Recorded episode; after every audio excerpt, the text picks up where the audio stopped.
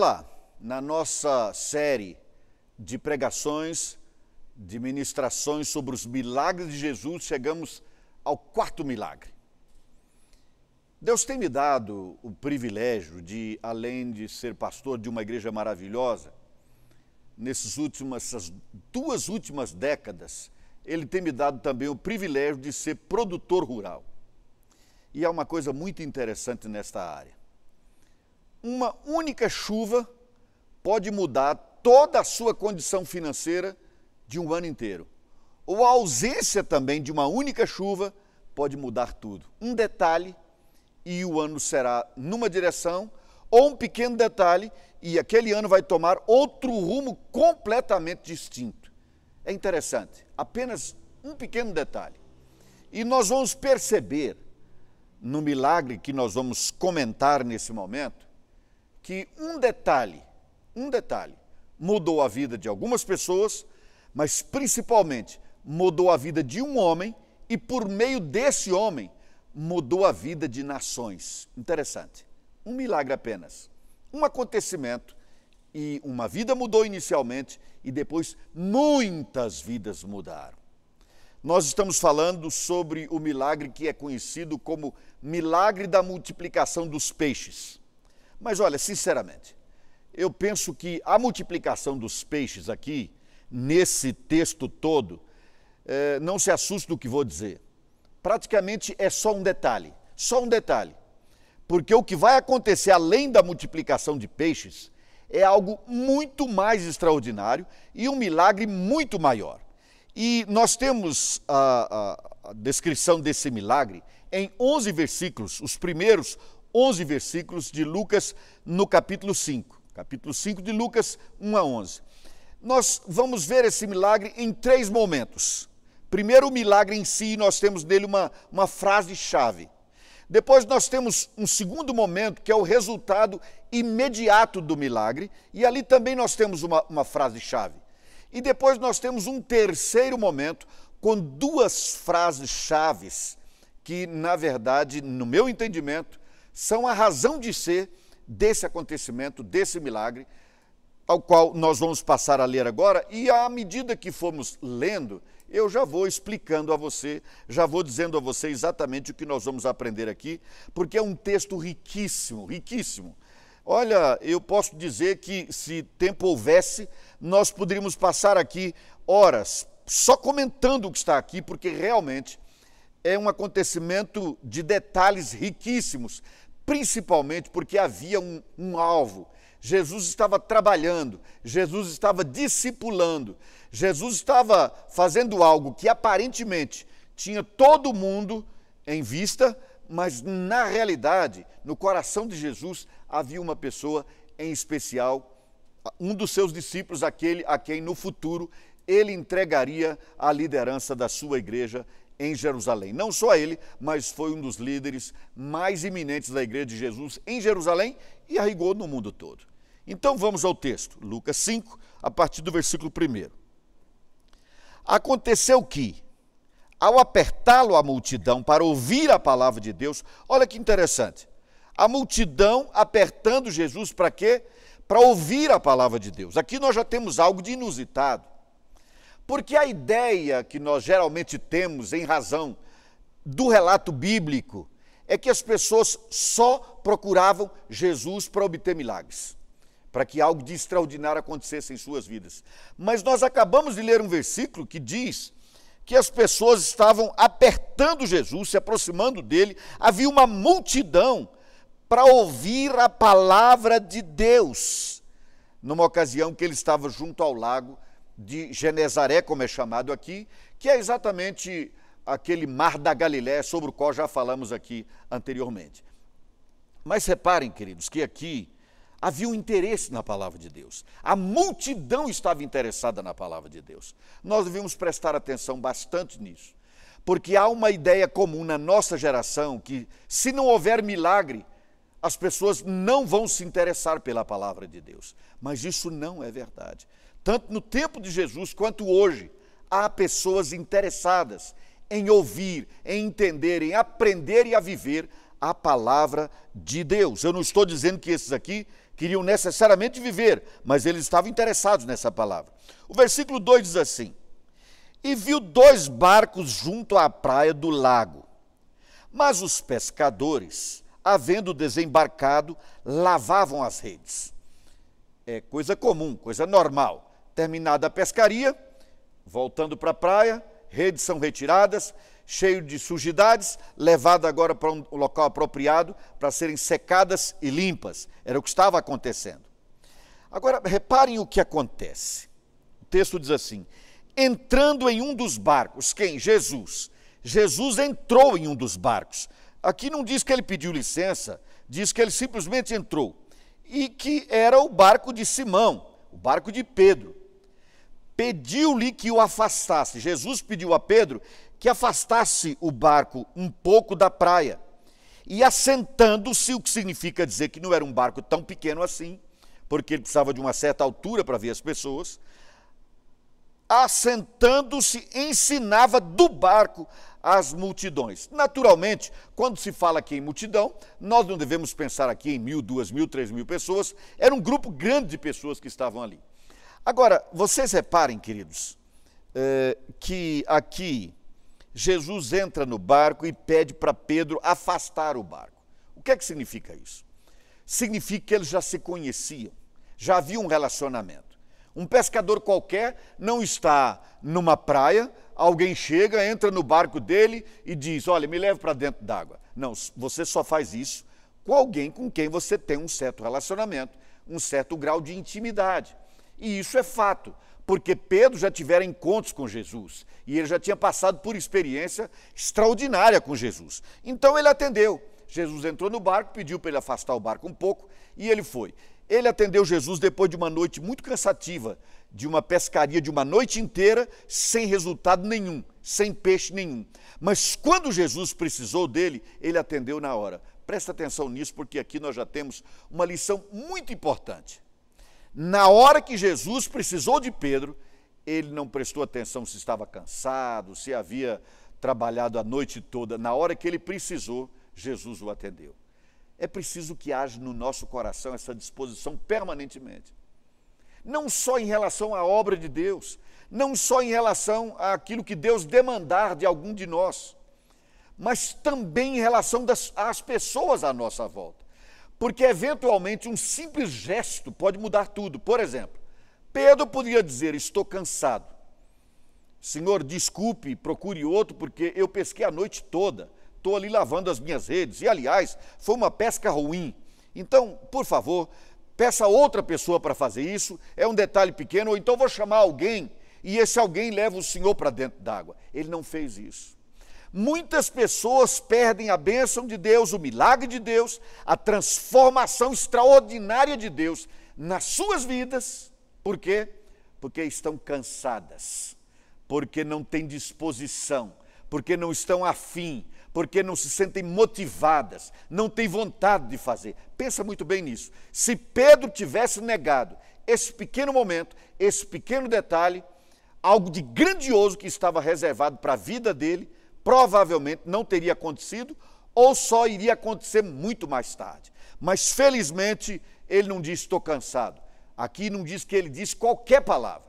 Ele simplesmente atendeu ao apelo de Jesus. E a sequência do texto diz assim: Quando acabou de falar, Jesus, naturalmente, disse a Simão, disse a Pedro: Faze-te ao largo, ou seja, Pedro, vai para a parte mais profunda do lago faze-te ao largo e lançai as vossas redes para pescar. Ele agora está falando no plural, porque Pedro não estava sozinho. Naturalmente, o barco era de um, um, um, certo tamanho que comportava Jesus, Pedro e outros pescadores que provavelmente, é, sendo eventualmente colaboradores de Pedro, estavam eventualmente também no barco. Mas Jesus diz: Olha, pega as redes, já terminei o que eu tinha para falar, vamos voltar para o lago. Agora vá para a parte funda. A resposta de Pedro, a resposta de Pedro aqui, vai levar-nos àquela frase-chave a que me referi no início da nossa ministração. Há aqui uma frase de Pedro que é lapidar. e que tem muito a nos ensinar. Porque Jesus diz: vamos profundo, vamos levar as redes, vamos pescar mais. Olha só o que acontece aqui. Vou reprisar. Faze-te ao largo e lançai as vossas redes para pescar. Respondeu-lhe Simão, mestre, ele já o chama de mestre, não o chama pelo nome, porque já reconhecia ser alguém especial, já havia uma relação diferenciada ali. Havendo trabalhado a, toda a noite, nada apanhamos. Era uma constatação. Ele estava dizendo, Jesus, o mar não está para peixe. Pedro era um empresário do ramo da pesca e não estava indo muito bem nos seus negócios, pelo menos naquele dia. Porque ele disse: Senhor, nós pescamos a noite toda. E sabe o que pegamos? Nada. Hoje não é dia de pesca, talvez a lua não seja boa, não é o momento adequado, hoje não é um dia de pesca. Mas, aqui está, presta atenção. Ele diz assim: Mas, essa conjunção adversativa aqui vai mudar tudo. Sob a tua palavra lançarei as redes. Senhor, deu tudo errado, minha empresa vai mal, os negócios não vão bem, não peguei nada. O senhor pode ver, tem meus colaboradores aqui, todo mundo precisa sustentar a família. E realmente hoje não é dia de pesca, mas sob a tua palavra. Já que o Senhor deu a ordem, significa dizer, já que eu ouvi da tua boca a palavra de que eu devo fazer, Jesus não falou assim, eu te garanto que se você fizer isso, você vai pegar muito peixe. Jesus não garantiu nada, não garantiu nada. Ele simplesmente falou: pega as redes, vamos pescar, vamos para as águas profundas, vamos pescar. Qual era a garantia? Qual era o, qual era o milagre prometido? Nenhum. Essa expressão, sob a tua palavra, é o grande diferencial na vida de um discípulo de Jesus tudo indicava que aquele não era um dia de pesca. Mas a palavra de Deus para ele naquela hora é: vá pescar. A palavra de Deus para nós, às vezes, a Bíblia, a palavra do Senhor na nossa vida, em determinadas circunstâncias, em determinadas contingências da nossa caminhada, parece não fazer sentido. Parece não haver naquela palavra uma lógica no que diz respeito a nós e ao nosso cotidiano. Era o que parecia aqui. Senhor, nós estamos indo mal, não é dia de pesca, mas já que o Senhor mandou, eu vou. O que vai dar, não importa, o Senhor deu a ordem, o Senhor falou. É assim que um discípulo de Jesus faz. Por que eu vou? Porque o Senhor falou para ir. Por que eu devo obedecer? Porque é uma ordem. Mas qual é o questionamento que vou fazer em relação a essa trajetória? Nenhum questionamento. Obediência, pura e simples. Senhor deu tudo errado, mas sob a tua palavra, porque a palavra de Deus, ela não é só uma palavra autoritativa, ela é determinante. Quando Deus fala algo, dá uma ordem para alguém, ele não faz em vão, não faz por acaso, não faz sem propósito. É óbvio que Jesus não daria essa ordem a Pedro por motivo algum. Jesus tinha algo em mente e Pedro acreditava que aquilo que estava na mente de Jesus era bom o suficiente para ele não questionar e obedecer. Quando Deus falar a você, não questione, obedeça, porque o que virá pela frente, com certeza, será grande bênção na sua vida. Qual a bênção? Não importa, não importa. Tudo que vem de Deus todo desdobramento na sua vida, que seja uma consequência da sua obediência a Deus, será maravilhoso. Será maravilhoso. Sob a tua palavra, Jesus, sabe o que vou fazer? Vou lançar as redes no mar que não tem peixe, porque o Senhor mandou fazer. Isto fazendo, versículo 6, apanharam grande quantidade de peixes e rompiam-se-lhes as redes. Em princípio, está aqui o milagre num mar que não estava para peixe, eles jogaram as redes e pegaram peixe demais. Mas se fosse simplesmente isso aqui, Jesus podia, ao invés de dizer vamos voltar para as partes profundas do lago, fazer brotar peixe ali mesmo à volta deles. Aparentemente, Jesus não fez brotar peixe. Jesus só os levou ao local onde os peixes estavam. Isso é extraordinário? É extraordinário. A dificuldade, às vezes, é que nós queremos que Deus faça na nossa vida aquilo que nós não conseguimos nem imaginar, mas não é incomum que o milagre de Deus esteja simplesmente no nosso cotidiano, no nosso dia a dia. E vejam o que acontece na sequência desse milagre aqui. Então fizeram sinais aos companheiros do outro barco para que fossem ajudá-los. E foram e encheram ambos os barcos a ponto de quase irem a pique. O barco quase afundou. Vendo isto, Simão Pedro prostrou-se aos pés de Jesus, dizendo: Ah, aqui já é um outro momento, mas vocês já percebem que há um desdobramento, há um desdobramento. Esse é o segundo momento desse milagre. O milagre em si foi pescar no mar que não tinha peixe e pegar muito peixe. O milagre foi esse. Jesus não transformou areia em peixe, como ele transformou água em vinho. Não.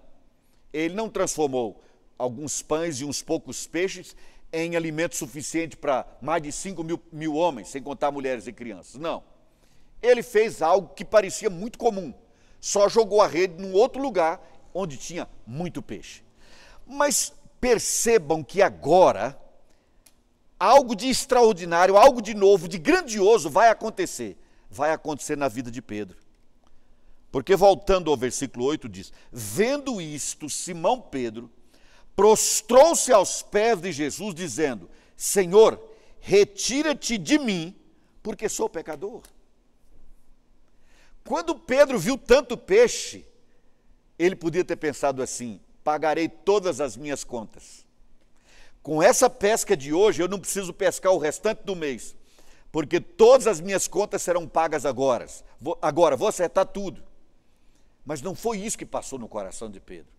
Vejam, amados, que a multiplicação tinha acabado de acontecer. Aquilo foi extraordinário, foi grandioso. Mas o que Deus estava operando de maior ainda é o que estava acontecendo no coração de Pedro.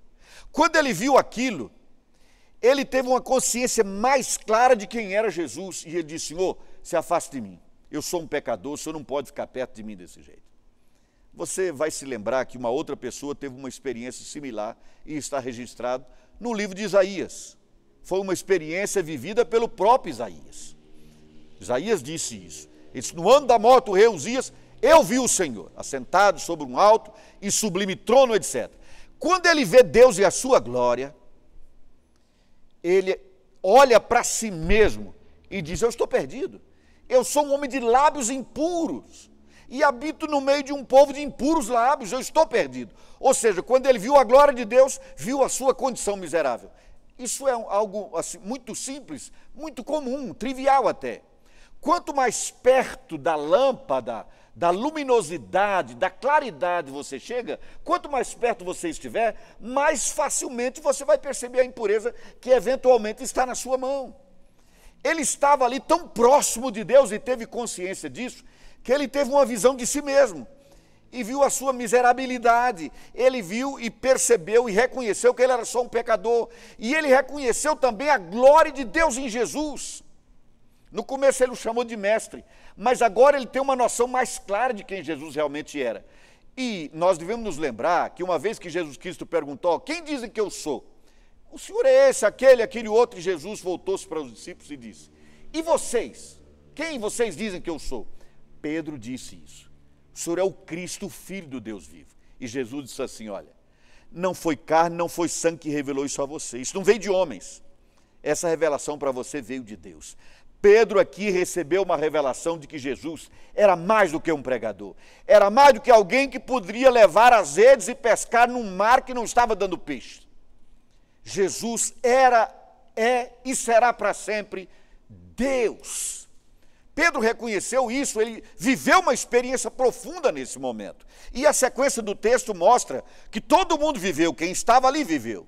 Pois à vista da pesca que fizeram, a admiração se apoderou dele. E de quem mais? E de todos os seus companheiros, os colaboradores que estavam no barco, bem como de Tiago e João, filhos de Zebedeu, que eram seus sócios, estavam no outro barco. Aquelas pessoas todas ficaram maravilhadas, admiradas com o que Jesus tinha feito. Presta atenção nisso, querido. nós precisamos recuperar quando perdemos e devemos manter a nossa capacidade de nos admirarmos, nos admirarmos com as maravilhas que Deus realiza na nossa vida. Eu não estou pensando só quando Ele transforma água em vinho, não estou pensando só quando Ele acalma uma tempestade, ou quando Ele leva um pescador que não pegou nada ao local onde os peixes estão. Não.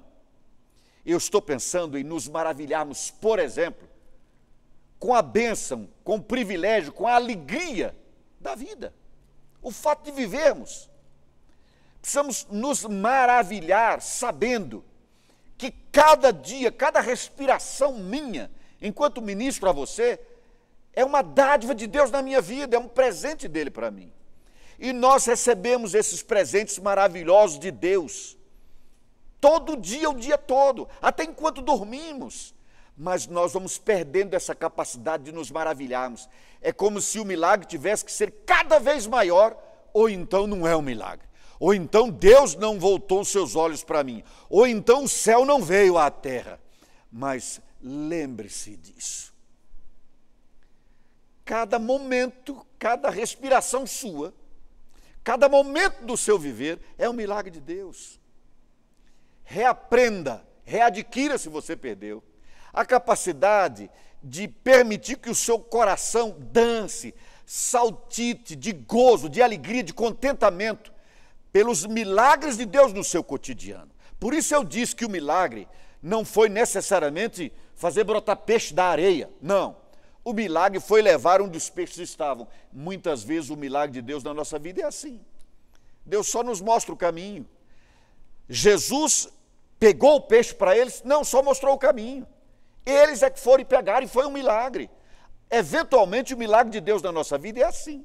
Deus não o realiza, Ele mostra o caminho, nos dá autoridade, nos dá a fé, nos dá o, o, o meio, os meios, melhor dizendo, e nós é que vamos lá para alcançar a bênção. Aquilo que eventualmente já está à nossa espera. Mas nós estamos aqui parados e Deus vem e dá a ordem, dá a palavra, vai, caminha, vai nessa direção. E a bênção de Deus espera por você lá naquele lugar para onde Deus mandou você. É preciso manter essa capacidade de nos maravilharmos com as maravilhas de Deus, digamos assim. Pois bem, aqui o texto mostra na sequência o seguinte, versículo 10 ainda. Disse Jesus a Simão, a Simão Pedro: Não temas.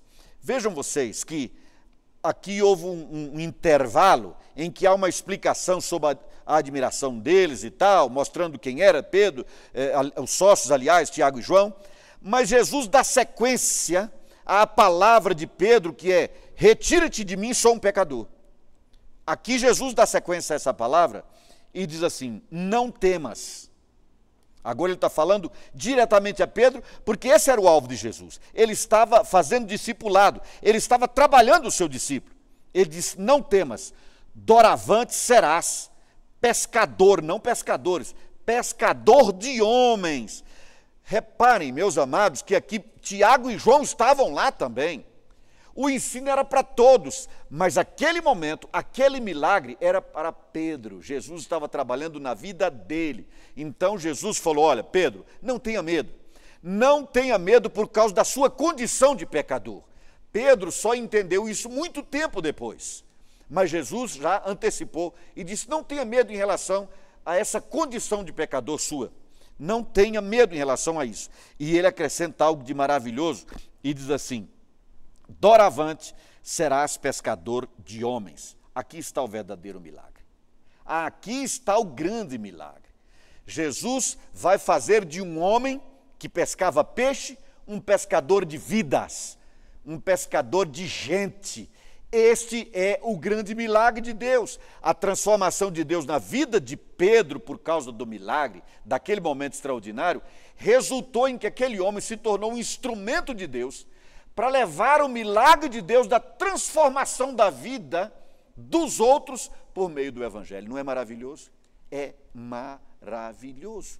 Sim, porque não há nada mais maravilhoso, não há milagre maior do que uma vida ser transformada pelo poder do Evangelho. O Evangelho é o poder de Deus.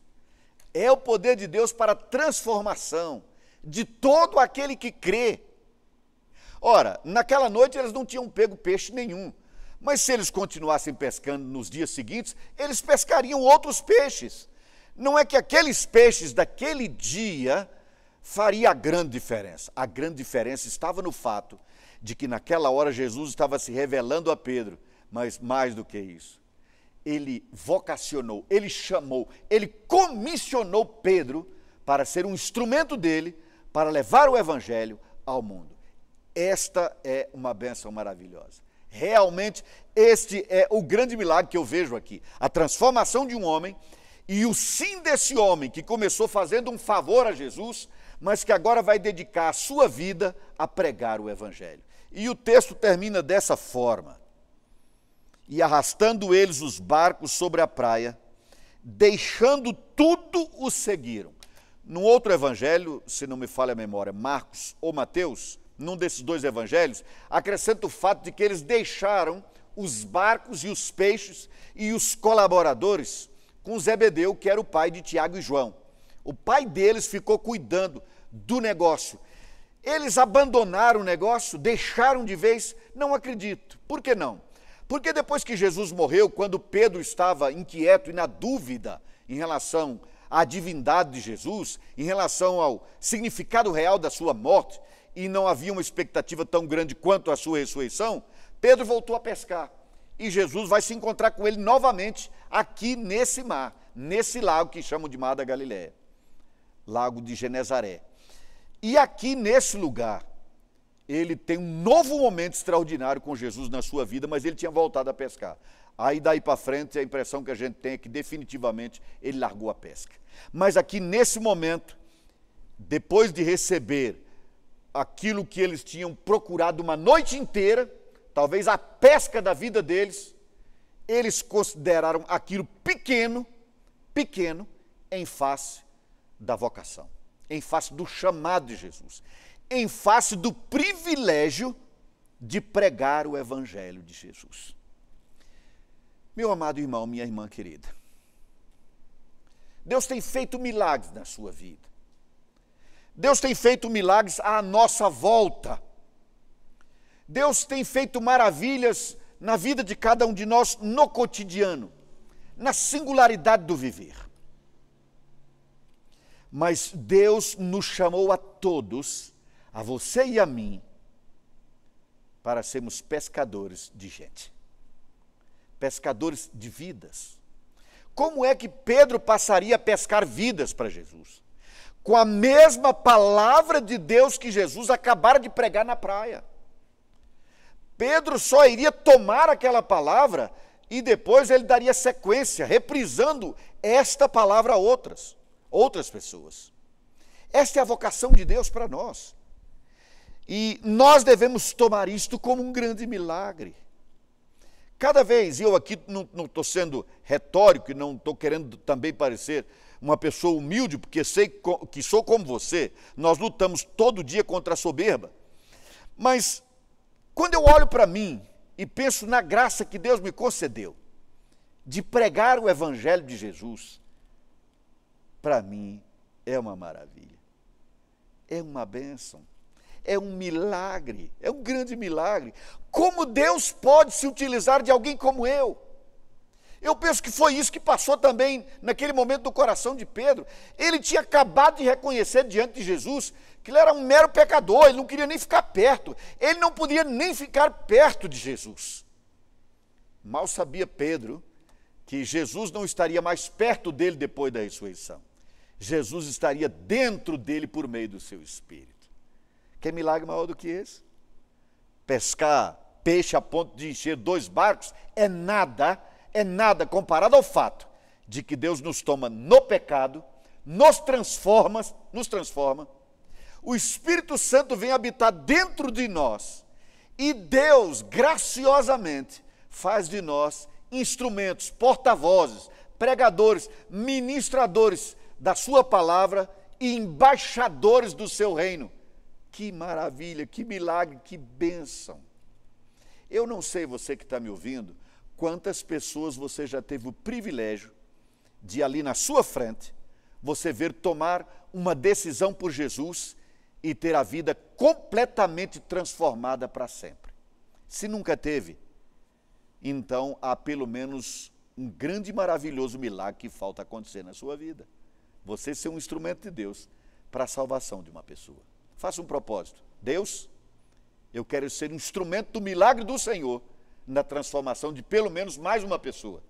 E eu quero fazer como Jesus fez com Pedro.